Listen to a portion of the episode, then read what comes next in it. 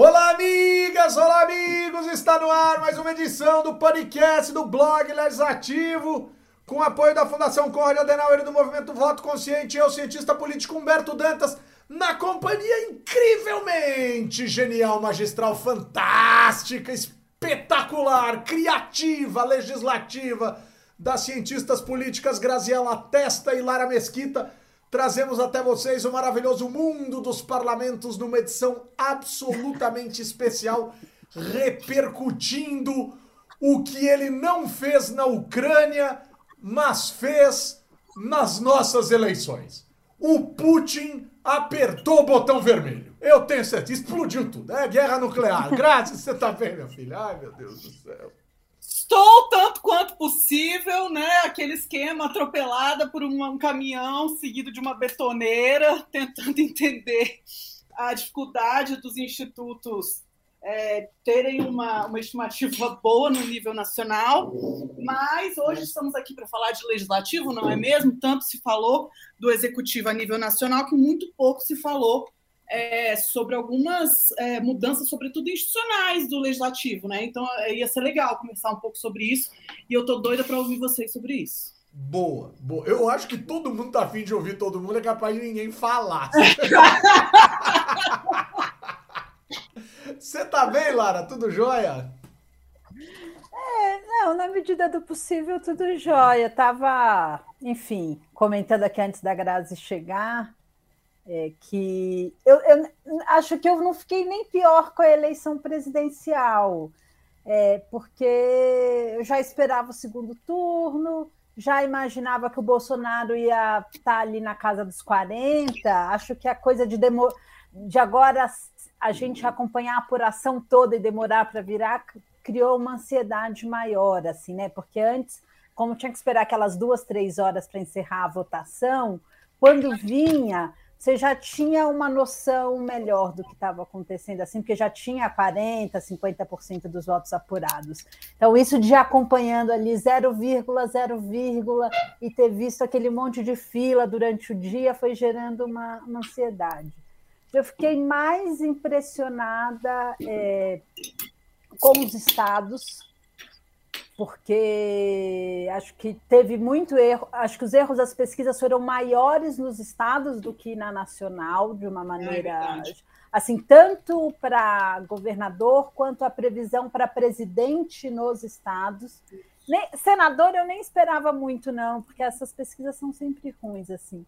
Mas também fiquei muito surpresa com, com a homogeneidade da bancada de, de senadores e não fiquei surpresa, mas é, não deixa de causar um impacto a constatação do que está acontecendo com o PSDB. Ah, então. vamos, vamos, ah, vamos por partes, mas vamos adiante porque tem coisa muito importante aí. Eu escrevi um parágrafo de um texto hoje que vai sair nos próximos dias na revista Problemas Brasileiros, na versão impressa da revista Problemas Brasileiros em parceria com esta senhora que tem atrás dela um, um, verdadeiro, uma verdadeira exposição de arte, de quadros tal, e segura a parte boa do nome Corona, né? Que é a cerveja extra do México. O Vitor não está aqui, não vai me proibir de fazer propagandas desnecessárias. Uh, aí a gente precisou de espaço para outras coisas, acabamos cortando esse pedaço, mas eu queria ler para vocês. No Senado, um desafio à compreensão do comportamento do eleitorado. Na semana que antecedia a eleição, 18 estados tinham na liderança políticos, 18 estados, hein, pessoal? Políticos com até 33% dos votos nas pesquisas e altos índices de indefinição e equilíbrio. Quem apostou nesses pleitos e estabeleceu boas estratégias na reta final, colheu bons resultados. E aqui a direita, sobretudo a lógica bolsonarista, reinou absoluta. Em 11 desses estados ocorreram viradas e em todos eles em favor de políticas de políticos de direita. Nos outros sete, a esquerda ficou apenas com o Pará. Ou seja, esses 18 estados em que o eleitorado não se definiu diante das pesquisas, a direita levou 17. Né? E 17 nem é mais o número da direita. E, e o PT ficou com Pará, com o Beto Faro, que estava empatado com o Mário Couto, mas na urna o Beto levou, no, o PT do Pará. No mais, bolsonarismo reinando absoluto ou direita reinando absoluta. Quer dizer, mais nada. Os estados, os outros estados que tinham, isso é importante de destacar, políticos na liderança com mais de 35 pontos percentuais nas pesquisas, todos foram confirmados eleitos, principalmente ex-governadores que se desincompatibilizaram para vencer o pleito. Renan uh, Filho no Alagoas, a gente tem o caso do Elton Dias do Piauí, a gente tem o caso do Flávio Dino no Maranhão, a gente tem o caso do Camilo Santana no Ceará, e assim sucessivamente outros casos interessantes de se observar.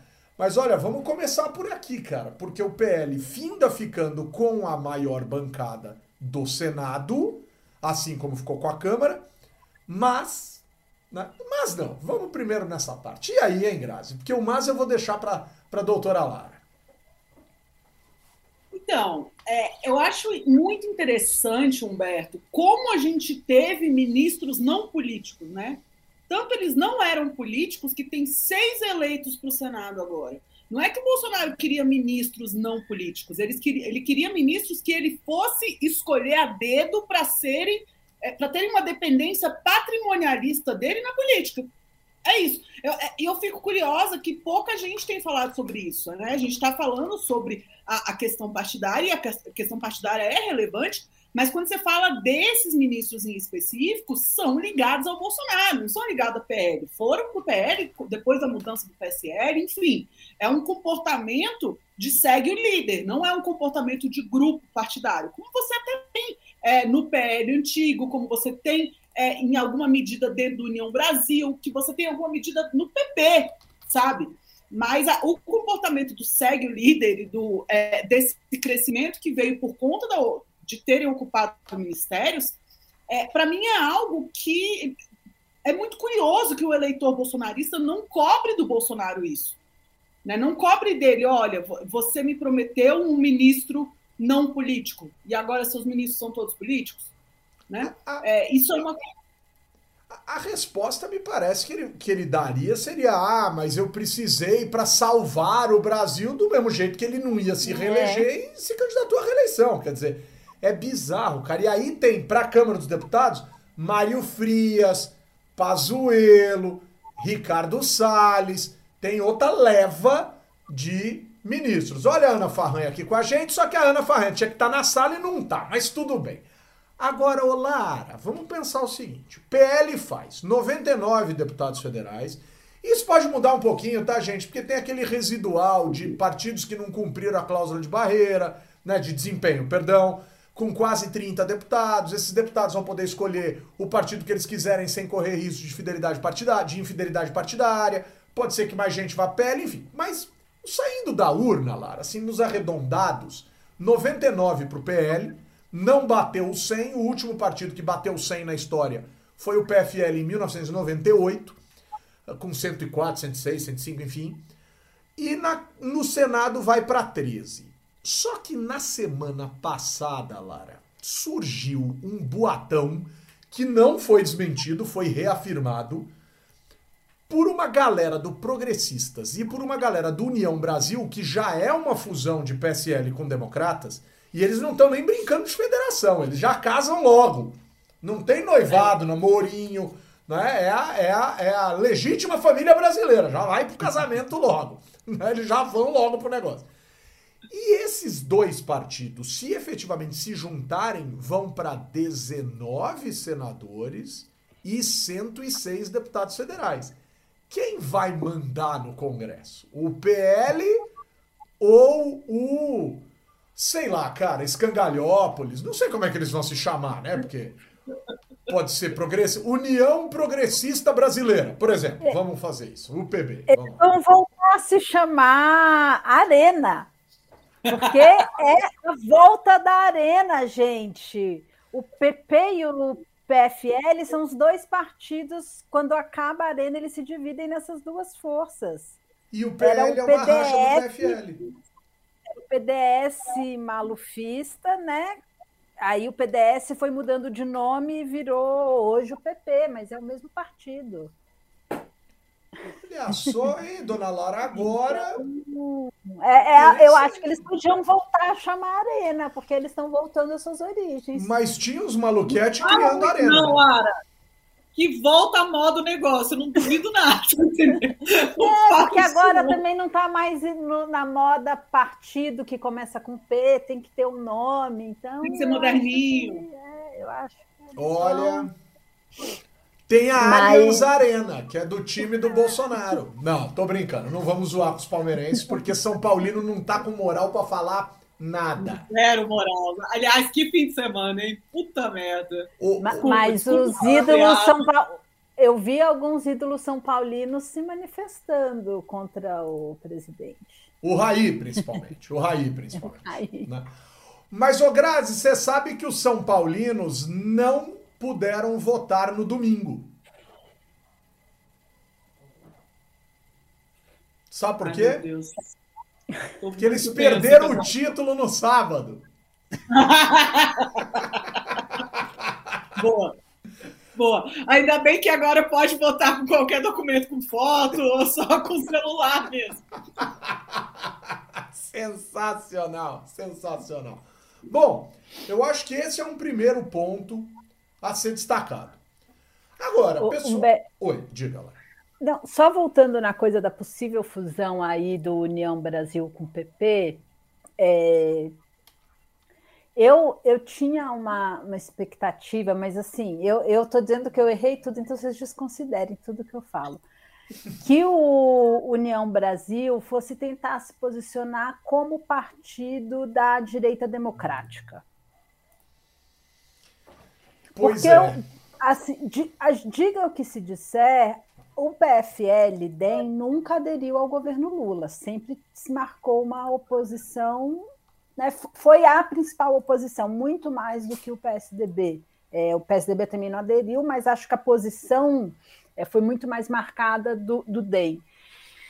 Mas essa, se se concretizar uma fusão com o PP, eu acho que ganha mais caráter de partido de adesão, né? Assim, é, é o centrão, o grosso do centrão unificado no, numa legenda só. E aí eles vão ser o maior partido para aderir, seja um futuro, seja a continuidade do governo Bolsonaro, seja um futuro governo do, do Lula com possibilidade de ir para lá ou para cá. Mas não sei se eu estou pensando errado, não. Estou aqui eu, compartilhando com vocês. Eu, eu, não acho que está. Por sinal, eu acho que esta junção é justamente uma junção que estará em qualquer governo, cobrando muito caro por isso. Ponto número um. Ponto Sim. número dois, em relação à bancada, não em relação aos eleitos em 18, mas em relação à bancada atual o União Brasil, que sofreu uma desoxigenação na janela com a galera que foi pro PL por conta do bolsonarismo, o União Brasil, ao contrário do que se imaginavam alguns, não encolheu, pelo contrário. O União Brasil ganhou oito parlamentares. E tinha gente acreditando que o Progressistas ia crescer e o Progressistas perdeu 11 parlamentares. O que faz com que a bancada hoje do União Brasil, né, eleita hoje, que vai, que assumir em 2023, tenha 59 nomes e a do Progressistas 47. A minha pergunta, se de fato fundir, o senhor Arthur Lira vai estar tá tão bem na foto assim? Ou ele vai ter que entregar a vez dele para alguém que eu não sei dizer quem é? E aí, Graça? Pergunta. Muito boa pergunta. Deve estar tá achando, eu não sei o quanto que ele conseguiu fazer essa costura, Humberto. Provavelmente o Lucas que está ouvindo a gente vai saber falar muito melhor do que eu. Mas é, o que eu diria, uma coisa que me deixa assim a respeito dessa, desse anúncio semana passada, né? Que timing, né? Na semana das eleições, anunciar essa fusão, para mim já foi uma aposta na vitória em primeiro turno do Lula e já foi tentando subir o passe para a construção de coalizão via partido. Porque se Bolsonaro ganha, não, faz a menor diferença se o PP está separado ou está junto com a União Brasil, porque de todo jeito a construção de coalizão é homem a homem no orçamento secreto. Né? Então, assim, os dois, nenhum dos dois barrou na cláusula de desempenho, eles não têm incentivo para se juntar. Eles têm esse incentivo para se juntar caso o, é, a, a, eleição seja de Lula e Lula opte por construir a coalizão nos moldes que ele construía antes, por meio de partido e de compartilhamento de ministério. E aí, caso isso aconteça, é, sendo Lula eleito, ou vamos dizer que Bolsonaro resolve é, construir a coalizão de um jeito diferente dessa vez, né? Agora que os seus técnicos todos viraram políticos, quem sabe é, ele constrói a coalizão de forma política. É, se, se isso vier a acontecer, eu fico muito curiosa para saber como é que vai ser a coesão desses partidos. Porque para construir coalizão também precisa ter alguma coesão interna. E, e, essa galera precisa negociar junta. Né? E eu não sei se, se, se existe tanto interesse nessa negociação junta por conta. Ah, tem gente que. Eh, eh, aí vai ter parlamentar que é do Nordeste, que tem uma, uma ligação mais, é, mais próxima com o petismo e que, enfim, né? E que que perde se não tem essa o mínimo de uma ligação. Tem, tem outros fatores, muitos, que não o partido político. Né? Então, quando, quando é um partido que nasce do nada, parte do princípio que ele não vai ser coeso. Né? Ele pode até ser algo disciplinado, né? mas essa disciplina é um pouco mais é, é menos confiável do que uma coesão de modo ideológico, ou que não seja ideológico, que seja só de, é, de tempo e de jogos repetidos, de o que pode acontecer depois, eu conseguir um cargo no partido ou no legislativo, enfim. Né? É, eu, eu acho interessante isso que você está dizendo, porque, por exemplo, o, o Leocádio, o Leocádio bota aqui, ó. União Brasil, PP e PL é uma tentativa de criação de um partido republicano tipo trampista. Eu não acho que o PL está nesse jogo. Porque o PL não pode estar tá nesse jogo, porque o PL, em tese, tem que servir, caso Lula vença a eleição, como partido de oposição raiz. Raiz. Tem que ficar lá perturbando, enchendo a paciência, torrando o saco, radicalizando e blá blá blá blá blá blá blá blá blá. Se Bolsonaro ganhar, esses caras vão ter que aprender a fazer partido municipal. Porque o PSL não soube fazer.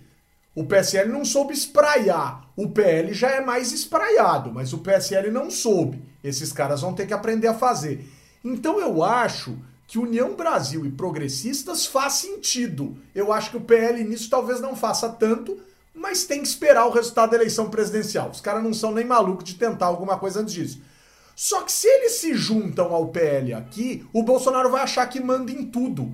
E se eles não se juntam, eles têm termo para chantagear, para jogar, para dizer e etc. E aí, Lara, surgiu alguns meses atrás a ideia de que o Bivar teria saído da disputa, teria saído da disputa presidencial e voltado para a ideia de se reeleger para a Câmara, para quem sabe se fortificar a ser o próximo ou o outro presidente da Câmara.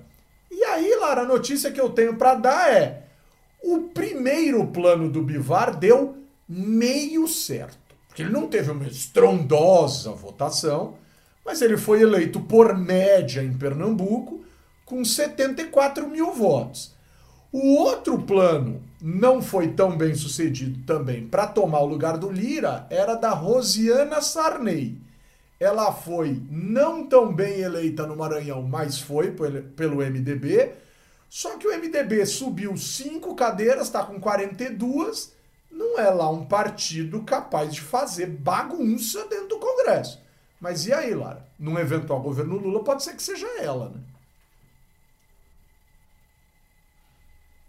Ah, o microfone, hein? O microfone.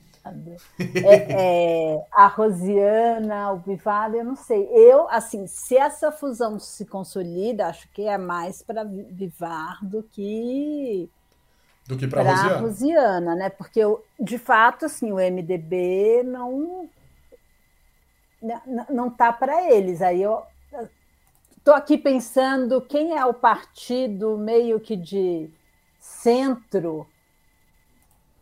o centro tem está a maior morto. bancada depois do depois não mas quem a direita mais próximo do PT mas a direita do PT fez a maior bancada depois do PT MDB quem entre... então mas aí eu é, é, muita distância né? Pois é. Eu acho que o, aí o centro, aí é mais fácil o Lira manter. Assim o que que a Rosiana tem para oferecer? Então esse, essa é a pergunta de, de um milhão de dólares. E eu vou fazer a pergunta o Lira me parece um cara muito interessado e que tem o seu mandato ancorado na ideia do orçamento secreto. Talvez o Lira seja um dos arquitetos deste, deste habitáculo, dessa lógica. Será que se o Lula for eleito, não vai haver uma grande articulação, uma grande articulação discretíssima nos bastidores? Para o STF derrubar o orçamento secreto? Se o Bolsonaro. Não é discreta. É, tão, é tão discreta que eu já falo, né? Quer dizer, todo mundo sabe, né? Mas o, e o segundo ponto é: se o Bolsonaro for reeleito e o STF resolver meter o dedo no orçamento secreto, será que o Bolsonaro agradece ou será que ele sai do eixo estrilando e pirando e enlouquecendo? Ah, essa segunda pergunta é muito boa, hein? A primeira já já estava meio, levantando no ar, mas essa tua segunda aí foi muito boa. Será que o, o Bolsonaro não agradece? Porque, de fato, a, a, sensação que eu tenho é que se o Lula fosse eleito, é, ia, ia ter essa, esse corte. Não, muita gente ia ficar infeliz, né? E eu ia ficar muito surpresa se acontecesse, mas ia vir via judiciário o fim dessa, dessa possibilidade da emenda de relator. Agora, com a, na eventual eleição de Bolsonaro, Humberto, eu não sei, eu acho que o Bolsonaro gosta desse tipo de governabilidade. Gosta? Eu acho que ele tá, eu acho que ele está disposto a abrir mão de responsabilidade fiscal, de teto de gasto, disso tudo para poder. O que é isso? A lógica é patrimonialista. A discussão aqui é muito além de uma questão é, é, institucional. Né? A lógica bolsonarista é patrimonialista. São os amigos do rei. Ele gosta de ter o contato direto, ele gosta que as pessoas é, tenham essa ligação com a figura dele. Né? E se ele poder, puder negociar homem a homem, se ele puder é, sentir quem são os seus amigos, ele se sente mais seguro. É, então, essa é, eu acho muito difícil, Humberto, na eventualidade do Bolsonaro ser eleito, do STF é, fazer algum movimento no sentido de limitar orçamento secreto. Eu acho que o STF, de fato, faz um cálculo de legitimidade e ele não ia ter legitimidade para fazer isso. Eu ia ficar surpresa se acontecesse. E aí, lá? Eu, eu, eu não sei, Grazi. Eu, eu tenho dúvida. Assim, por um lado, eu concordo com você. Eu não acho que para o Bolsonaro faria diferença. Porque se fizesse diferença, ele teve várias chances de vetar. E quando ele diz lá, eu vetei, mas o Congresso derrubou o veto, ele não vetou o orçamento secreto em nenhuma vez. Inclusive, saiu uma matéria da Piauí recentemente mostrando que o, a economia recomenda o veto e ele vai lá e não veta, né? Então, assim, eu tenho muito essa percepção de que o Bolsonaro gosta mesmo é do cercadinho uhum. da motociata, do, né? e aí e, de exercer o poder de veto, né? Porque o negócio dele é exercer o poder de veto. Ele deixa todo mundo mais ou menos fazendo o que quer, aí ele fala: ah, não, isso não.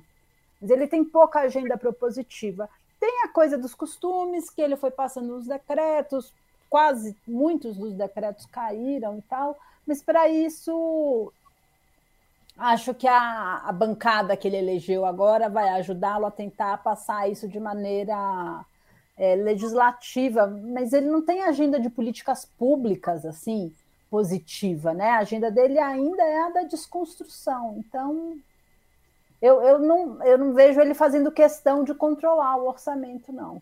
Uhum. Interessante isso, hein? Interessante isso. Quer dizer, e, e, e, nesse caso dos vetos, a gente tem que lembrar que o Bolsonaro é o cara que veta muito e apanha como nenhum outro. Porque ele toma mais derrubada de veto do Congresso Nacional do que todos os seus antecessores somados. Né? Por mais que não fosse tão comum assim ficar derrubando veto antigamente. Mas o Bolsonaro consegue entrar nesse tipo de treta. Esse é o ponto número um.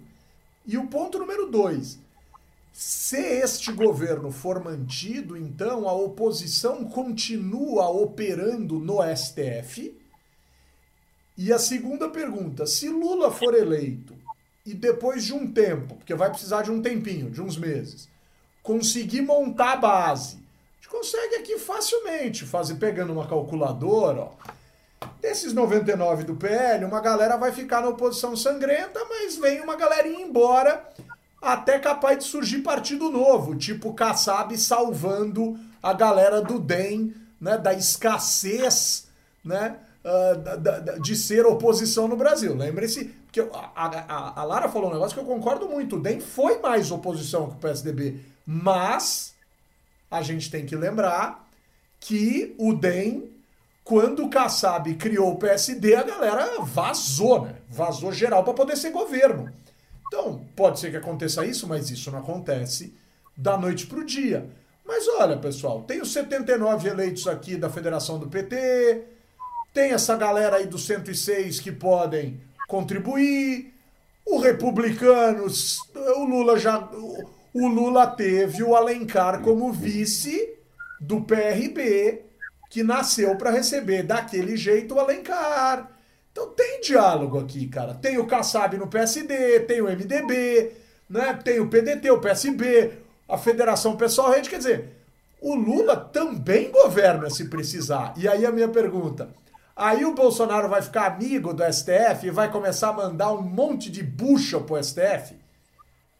Ou vai dizer que não vai acontecer isso, Grazi?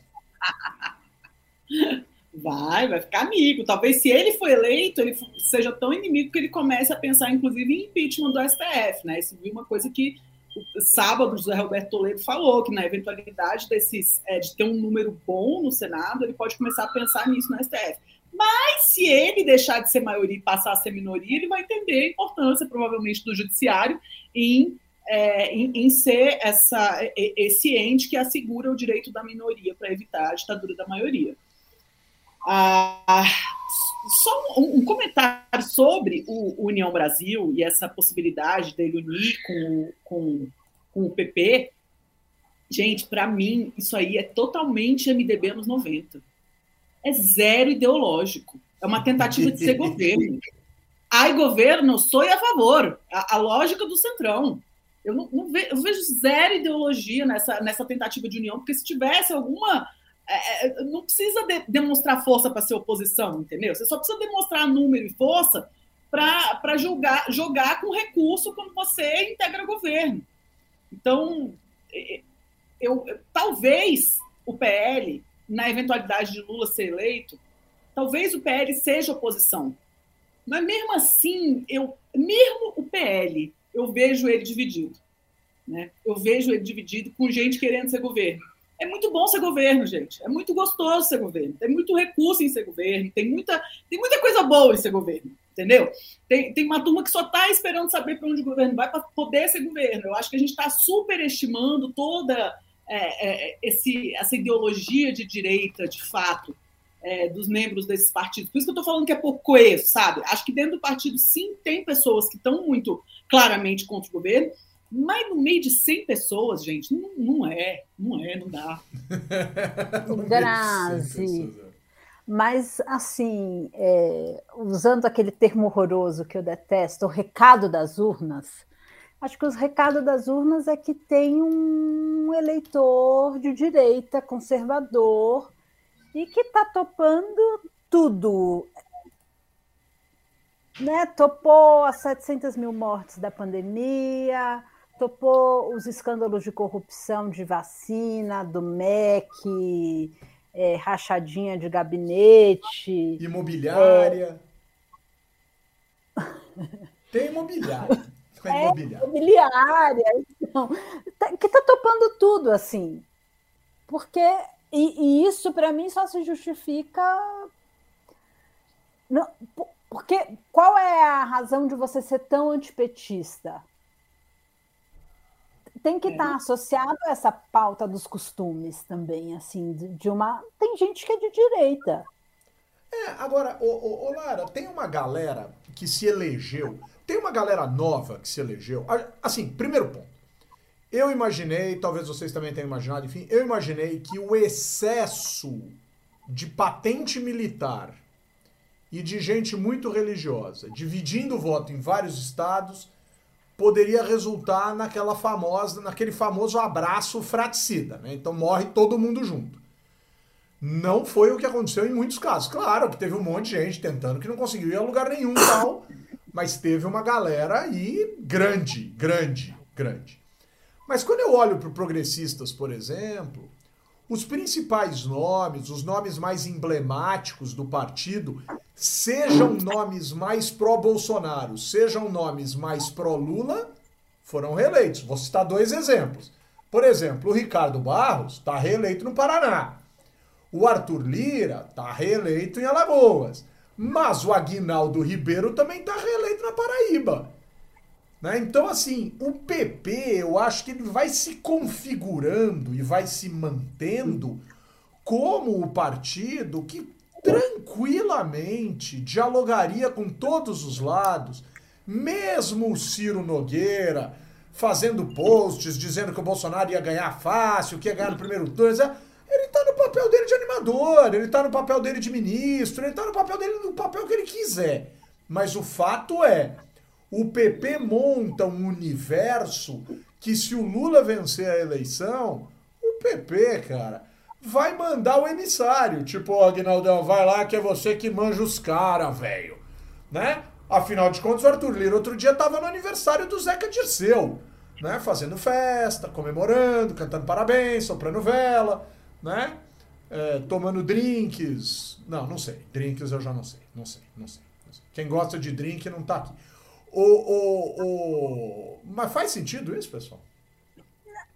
Humberto, o PP eu acho que sim, mas o que eu estava querendo dizer é que eu acho que abriu espaço para um grupo falar que vale a pena me constituir enquanto partido de direita, ah, porque aí eu posso também controlar o governo. Assim, eu não tenho, eu concordo com essa avaliação do PP, mas o que eu estava querendo dizer do recado das urnas é tem uma mensagem que é: se você for de direita, se você se posicionar, você agora tem chance de ganhar a presidência da República e não ser mais um pedacinho da coalizão, mas gerir a coalizão, montar esse negócio, né? E é e é isso que, que o Bolsonaro tá, ofereceu para o PL. Falou: ó, eu não vou gerir a coalizão, então, vou entregar esse negócio para vocês aí.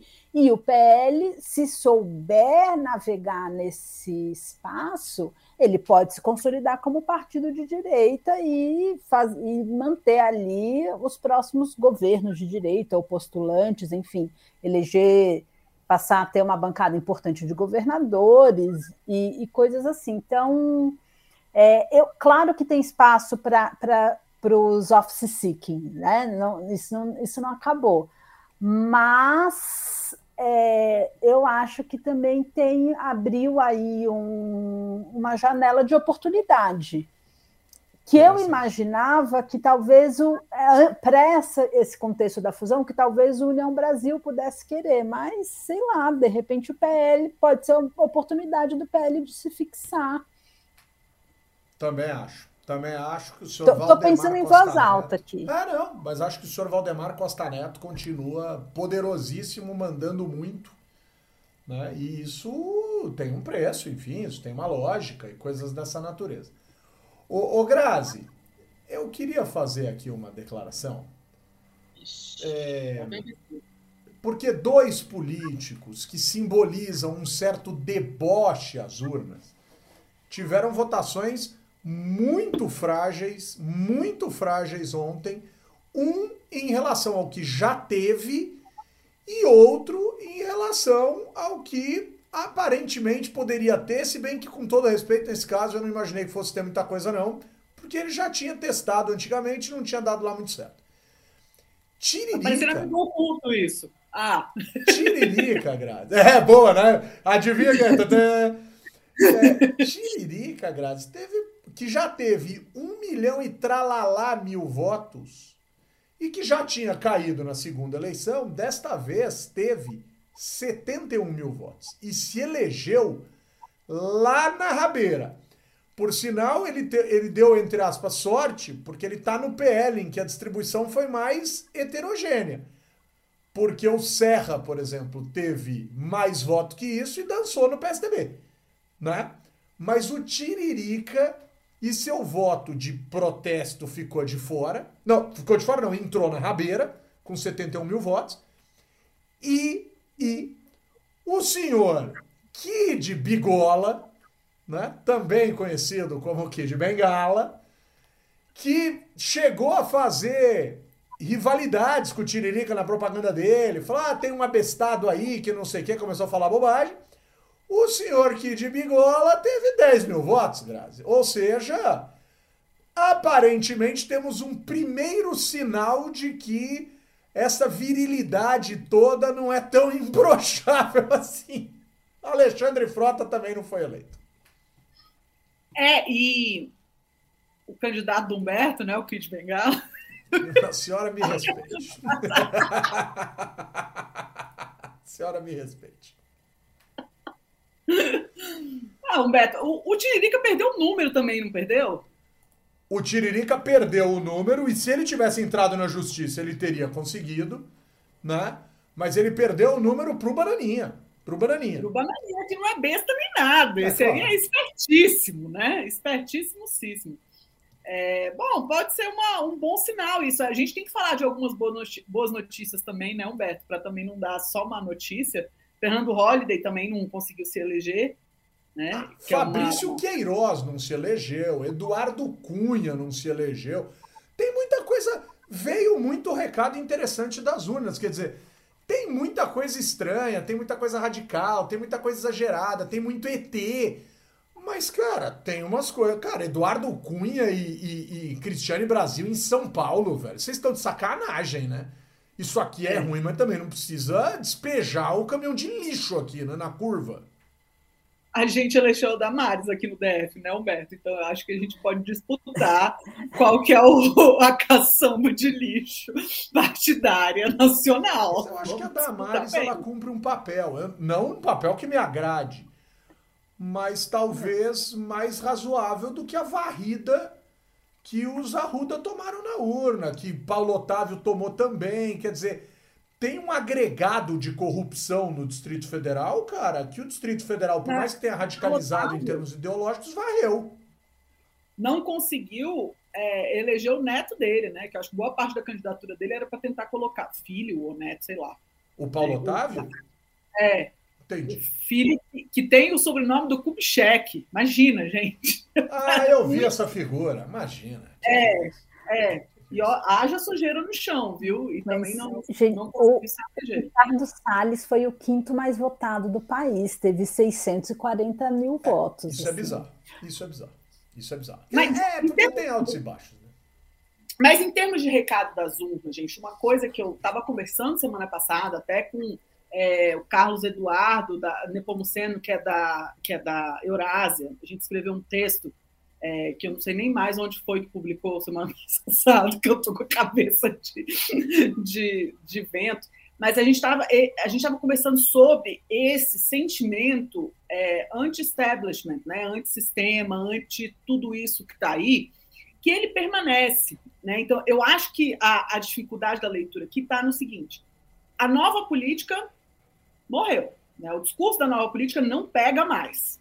Né? Mas as pessoas continuam incomodadas e continuam nessa coisa antissistema. E eu estou falando isso, Humberto, porque você perguntou é, desses candidatos meio em tom de piada, e, e, me parece que essas primeiras grandes votações do Tiririca, elas já eram um indício assim do eleitorado da coisa antissistema. Né? Se dane, isso importa tão pouco que eu quero mostrar o tanto que isso não serve para nada na minha vida. Né? E como esse voto antissistema está com uma outra cara agora. Né? Ele está. É, talvez ele esteja se direcionando mais a candidatos que são muito, é, muito é, efusivos e muito até violentos nos seus posicionamentos e muito extremos. Né? Então, como, como que vai se configurar esse antissistema daqui em diante? É uma coisa para a gente pensar, porque eu acho que uma coisa é a gente pensar em esquerda e direita. E eu acho que o eleitorado é, brasileiro, por pouquíssimo tempo você pôde falar que ele era de esquerda. Né? Ele sempre foi, é, se disse de direita, sempre foi um pouco feio falar de esquerda, né, em geral, no Brasil. Mas a, apoiar essa direita extremada, essa direita que fala que quer passar boiada, que quer derrubar árvore, que quer não sei, essa coisa bem chula, isso é novo. Né? Isso é novo. Esse, é, esse eleitorado está se, se consolidando como querendo pessoas assim. Por quê? Né? Eu acho que, é, como disse a Lara, o recado das urnas, a gente precisa interpretar esse recado das urnas. Né? O, que, o que, que faz essas, é, é ter tanto esse apoio, esse tipo de comportamento? É, a, Cabe gente, refletir. A gente nem chegou nos legislativos estaduais e nem, e nem chegaremos hoje. Não, não há condição de pensar nisso agora, tal, porque não, a gente não tem tempo, perna, enfim. Mas eu tenho para mim, pessoal, que existe gente que perdeu a vergonha de prometer coisa fácil e de fazer campanha de qualquer jeito. E eu, eu vou ser muito sincero com vocês, pessoal. Eu não vi esse ano nenhuma menção da Justiça Eleitoral, por exemplo, de punir as emissoras de rádio e televisão que escancaradamente destroem candidaturas, seja a direita, seja a esquerda. Porque antigamente ficava cheio de pudores, assim, putz, começou o período eleitoral, não pode falar nome, não pode falar isso, não pode fazer aquilo. Esse ano, cara, as emissoras falaram o que elas quiseram dos candidatos. O que elas quiseram em TV aberta. Gente escancaradamente contra o Bolsonaro, gente escancaradamente contra o PT. E aí a sensação que fica, cara, é que a justiça não. Como a justiça estava se preocupando em, em defender uma lógica de um sistema de votação, da legitimidade das eleições, e aparentemente ontem a gente teve bons exemplos né, do que a justiça pôde fazer para capturar o voto de um jeito minimamente pacífico tal. Claro que o maluco lá que pega um pedaço de pau e quebra a urna tal. Isso aí é exceção exceção exceção exceção exceção. Quer dizer, as coisas funcionaram ontem. Funcionaram. Mas eu acho que a justiça não teve tempo de olhar e punir né, coisas feitas por emissoras, coisas feitas talvez até dentro, dentro de templos religiosos e coisas dessa natureza, a despeito do lado para o qual tenha ido. E esse é um ponto interessante, Lara. É importante a gente pensar nisso, cara.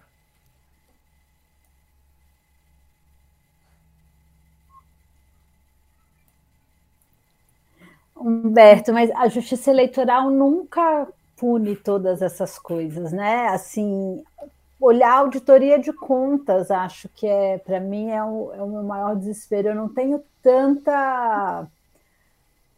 Eu, enfim, eu acho que a Justiça Eleitoral faz muito bem o processo de administrar a eleição, né? colocar uma eleição com mais de 150 milhões de pessoas votando ao mesmo tempo, essa quantidade de mesários, substituir urna rapidamente, é, a, o tempo da nossa apuração, né, gente? Vamos pensar que 10 horas da noite a gente já sabia o que ia acontecer, vários. É muito bom. Vários estados resolvidos e tal. Então, assim, a justiça eleitoral tem várias qualidades. Mas é, nessa parte de fiscalizar e punir, não é o forte dela. É, é. Nunca, nunca foi, e quando ela consegue fiscalizar e punir, o Congresso aprova uma anistia. Então, Ô, ô, ô, Lara, deixa eu trazer um último ponto, então, porque é um debate importante que a gente, que a gente discutiu nos nossos últimos, nas, nas últimas edições do podcast, que era com esse excesso de regra nova, fim de coligação, necessidade de pelo menos 80% do quociente eleitoral, necessidade de 10% do quociente eleitoral em votos próprios. Enfim, tinha um empilhar de regras corria o risco de, em alguns estados, a gente ter, sobretudo naqueles de magnitude menor, né, nas eleições proporcionais, e aí a menor magnitude do Brasil em eleições proporcionais é para a Câmara dos Deputados nos estados que tem oito, né, porque vereador o mínimo é nove. Então, as menores magnitudes são estes estados que tem oito. E aí, olha que interessante. E a Grazi estava aflita com isso algumas semanas atrás. Ah, vai ter estado em que vai ficar tudo para a mesma coisa. Olha o primeiro estado que eu vou trazer aqui para vocês. A gente está falando de um estado que reelegeu o governador em primeiro turno, Gladson Camelli.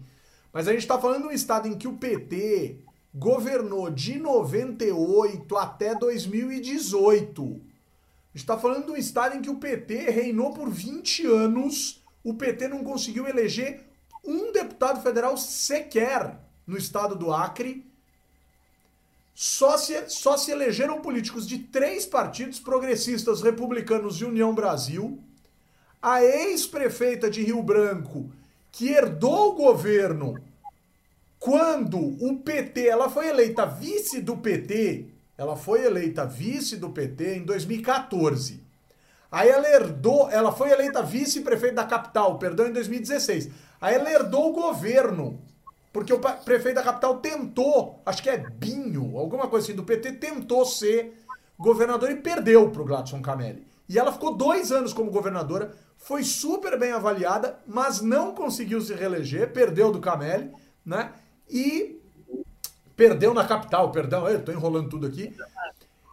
E saiu do PSB e foi a mais votada pelo Progressistas. A sensação que passa é que a Socorro Neri mudou de, entre aspas, grupo político dentro do Estado. Não vou dizer lado, essas coisas, porque isso é muito complexo. Mas mudou de grupo político dentro do Estado. E aí é progressistas, União Brasil, União Brasil, progressistas, progressistas, União Brasil, republicanos e republicanos fecha a conta.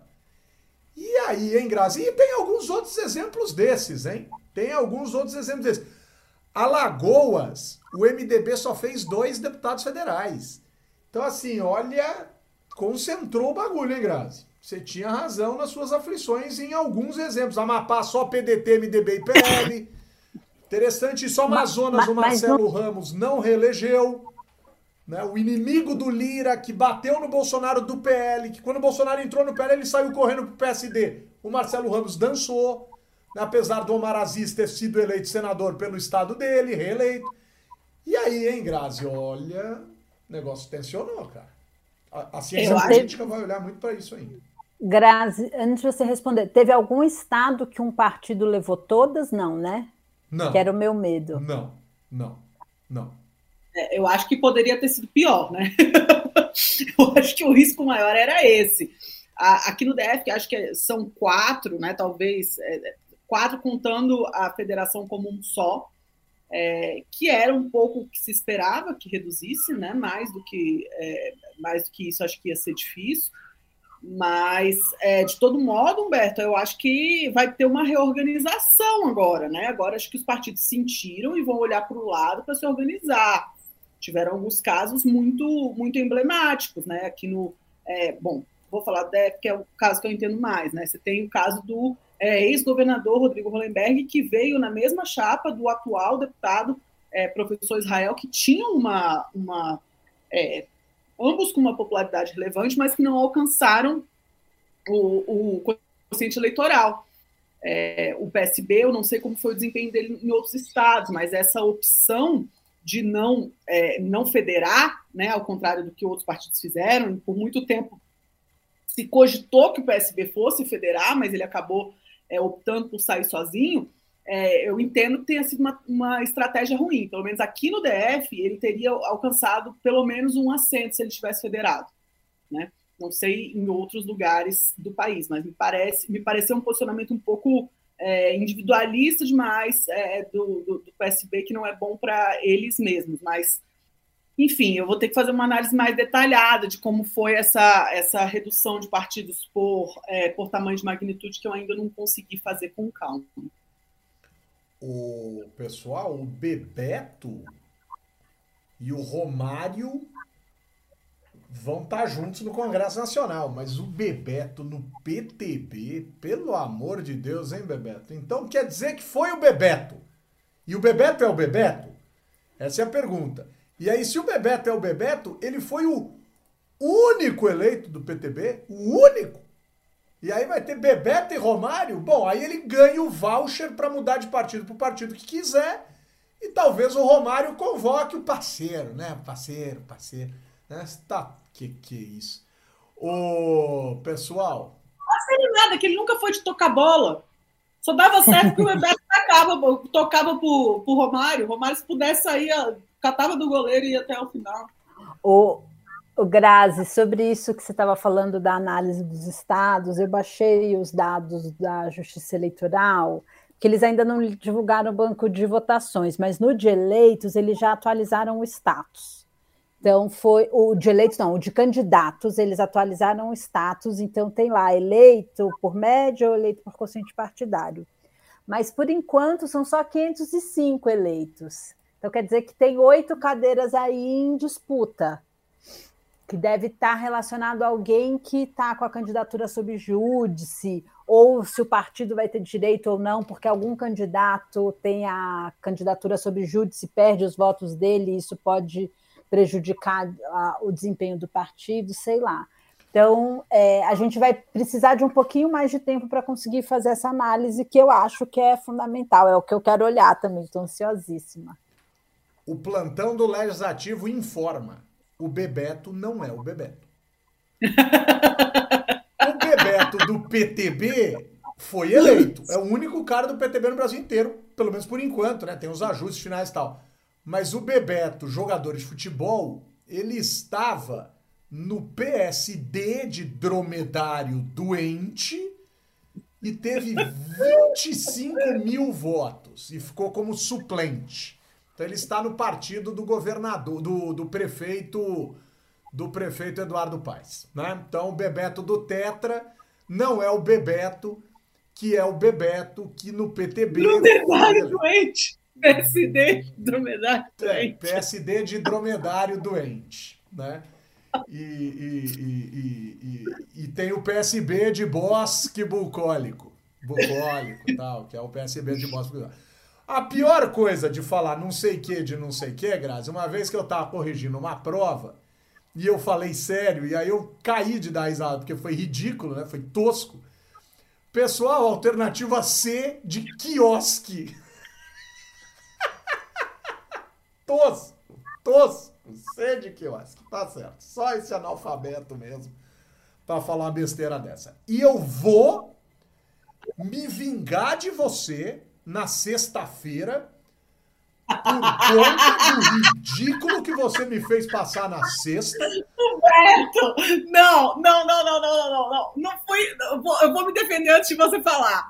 A lei é de bronze, mas eu perguntei por que a lei de bronze. Foi uma pergunta. Eu não falei que estava errado você que falou que, que não, então eu falei errado, foi você que se adiantou, entendeu? Mas vocês são tão mais intelectualizados do que eu que eu fiquei sem graça e falei que fiquei sem graça. Quando na verdade existe a lei de bronze de Maurice do Verger que fala que eleições majoritárias de turno único tendem ao caráter bipolar. E vocês me ridicularizaram. E eu vou falar isso muitos programas até que todas as pessoas que nos ouviram nos ouçam de novo para saber que eu estava certo. Você não é nosso homem de bronze, porque você é nosso homem de ouro aqui nesse podcast, tá bom? Eu poderia te chamar de homem de bronze daqui em diante, mas não ia fazer jus à sua posição aqui. Falar é de prata, calar é de ouro. As bosta de ditado que são muito ruins, cara. Muito ruins. Ai, meu Deus. Ô, ô, galera, eu vou terminar. Já estamos a quase uma hora de gravação aqui. Mas eu não posso deixar de registrar aqui o André Montoro. O André tá aborrecido porque, de fato, o PSDB é, foi sofreu muito nas urnas esse ano. O PSDB de São Paulo tinha uma chapa de federal que ele se esforçou muito para montar com muito ex-prefeito, gente do interior. Mas, cara, com um senador em exercício, com um ex-governador, com um candidato a presidente, eh, duas vezes. Esperava-se talvez mais da candidatura de José Serra. E o mais bem votado do partido foi o ex-prefeito de Santos, Paulo Alexandre Barbosa, que foi o trigésimo deputado federal mais votado do estado. A gente teve nomes de pessoas é, de, de, de, potência nas suas cidades, enfim, que não se reelegeram, enfim. Então, o PSDB teve um, um, um, um domingo muito triste e vai amargar isso por quatro anos, né, Lara? É, mas eu acho que o maior problema não é ter tido um grande puxador de votos, porque o PT também não teve. O mais votado do PT foi o Rui Falcão, com 190, 194 mil votos. É, mas o PT tinha uma boa distribuição de candidatos ali, acima dos 100 mil ou acima dos 80 mil e tal. É, o que também é importante por causa da, da cláusula de, de desempenho mínimo dos candidatos para ocupar, né? Agora, o PSDB, assim, além de São Paulo, que é impressionante, elegeu só três deputados, é, mesmo no Rio Grande do Sul, o Eduardo Leite vai para o segundo turno por uma vantagem de 2.500 votos. É, assim, ele ficava fora.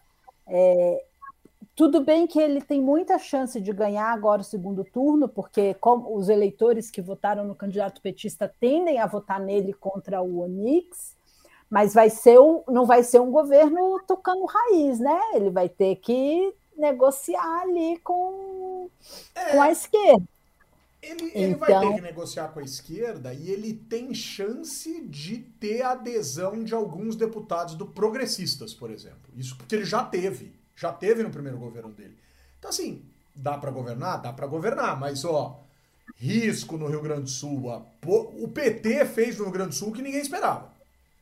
Agora, o PT no Rio Grande do Sul tem, tem uma força histórica. Agora, o PT de Santa Catarina, esse surpreendeu.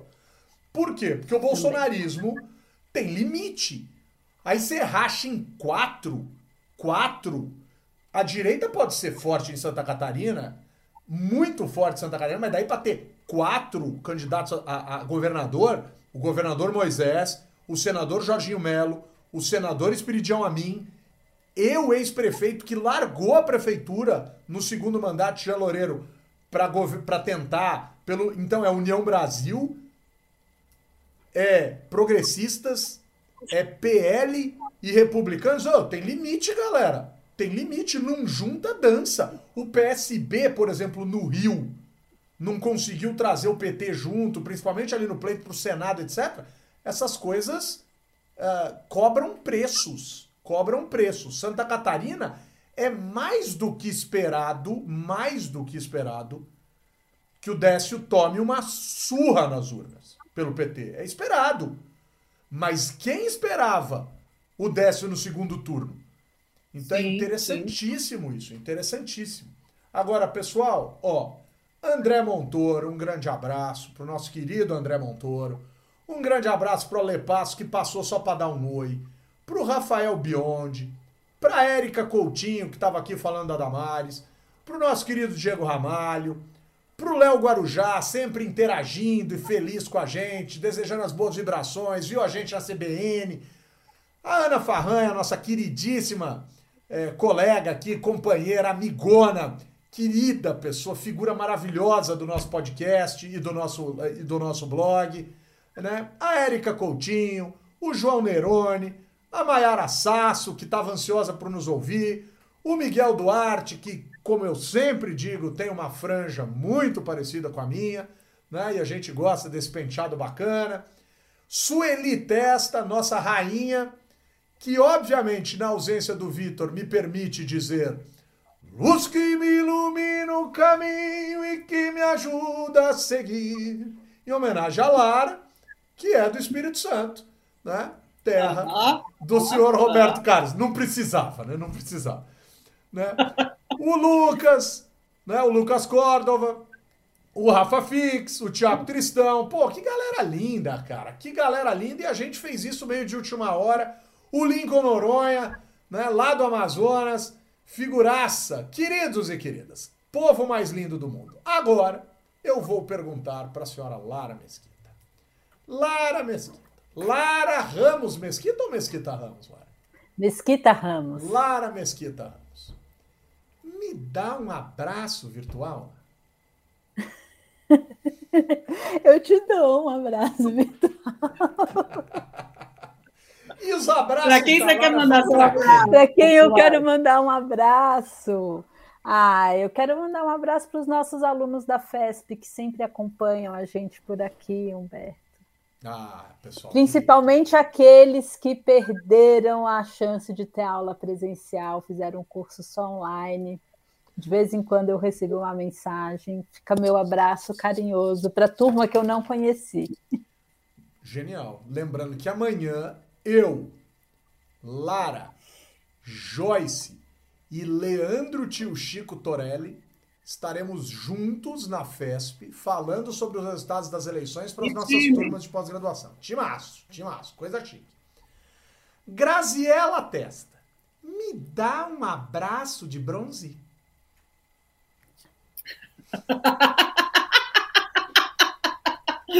um abraço de ouro, velho. De ouro, de ouro. Olha, meu abraço virtual é numa vibe é, notícias boas. Vou dar um abraço virtual para as deputadas eleitas Érica Hilton, Duda Salaber, Sônia Guajajara e Célia Chacriabá. A gente vai aprender a falar esses nomes de forma mais natural, porque essa é a primeira legislatura que a gente tem duas mulheres indígenas eleitas.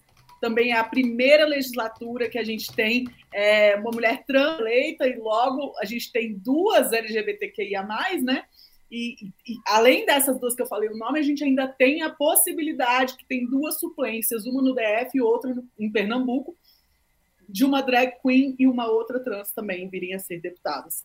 Então, é, diante de um cenário de incertezas e de, é, de algumas notícias não tão boas, me deixa muito feliz a possibilidade de ver um pouquinho mais de diversidade nos corredores da Câmara, que eu tenho certeza absoluta que isso tem um impacto brutal e isso, isso começa a mudar as coisas por um lado muito legal. Né? Então, meu abraço virtual vai para essas quatro mulheres recém-eleitas.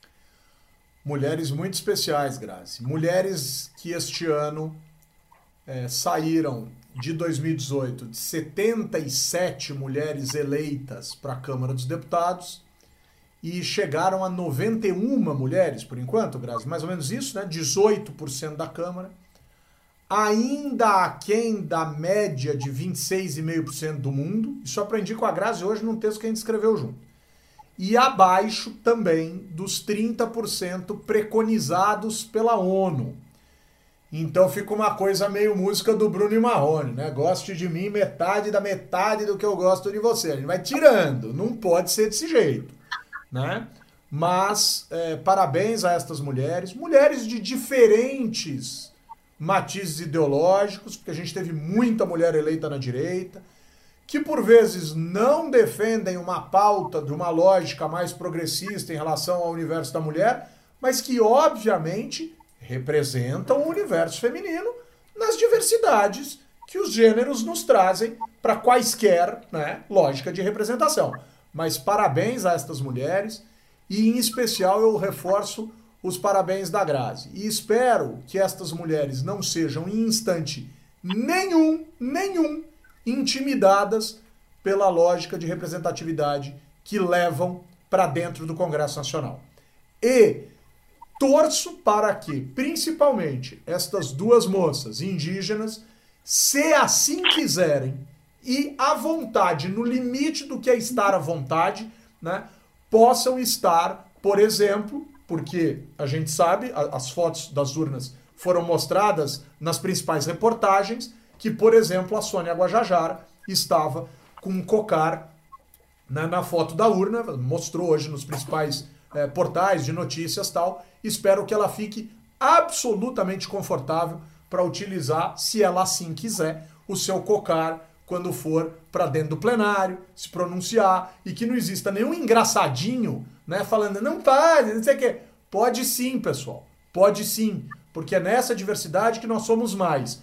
Pode mais até do que certas pessoas que vão para dentro do plenário, né? Vestindo é, fardas, estas sim questionáveis, porque a gente tem que perguntar se as Forças Armadas são representadas politicamente desta forma. Aí tem uma discussão. Agora, com as moças indígenas ou com quaisquer pessoas indígenas, vamos fazer com que isso seja muito respeitado na lógica da diversidade. Com o apoio da Fundação Conrad Adenauer e do Movimento Voto Consciente, Ah, eu nem mandei meus abraços. Pô. Quero mandar um abraço. Bom demais. Ó, eu quero mandar abraço pra Gabi Lota, que eu encontrei ontem na Rádio Eldorado. Pra Carolina Ercolim, que eu encontrei ontem na Rádio Eldorado. Pro Emanuel, que eu encontrei ontem. O Emanuel Bonfim, que eu encontrei ontem na Rádio Eldorado. Pro Raisen Abac, que eu encontrei na Rádio Eldorado. E um beijo gigante, cara, pra Tânia Morales, que ontem me aguentou quatro horas na CBN, bicho. Eu fiquei das nove à meia-noite. Nove, dez, onze, doze, três horas, Dantes. Não exagero, foram três horas. Três horas na CBN. Foi uma delícia, porque a Tânia Morales é incrível, porque o Mané Bonfim é incrível, a Carolina Colim é incrível e o Raíssa Abac é incrível. Pessoal, com apoio da Fundação Conrad Adenauer e do movimento Voto Consciente, eu, cientista político Humberto Dantas, responsável aqui por tudo que falo e às vezes correndo o risco de me tornar irresponsável, coloco ponto final em mais uma edição do podcast do Blog Legislativo. Beijo, Lara. Obrigado por essa presença tão maravilhosa. Obrigada por estar aqui, por ouvir vocês. Estou tentando desanuviar a cabeça, é bom. a Grazi já desanuviou, porque só aqui já foram duas long necks, cara. Olha lá. Beijo, Grazi. Beijo, meu filho. Um beijo, meus queridos. Saudade do Vitor que está de férias, mas é uma alegria danada ter a Lara aqui com a gente. Obrigada, Lara. E desculpe, meu homem de ouro, que não é de bronze, pela lei de Duverger. Sextas são de ouro. Segundas são de bronze. Beijo, Grazi. Até sexta, mano. Obrigado.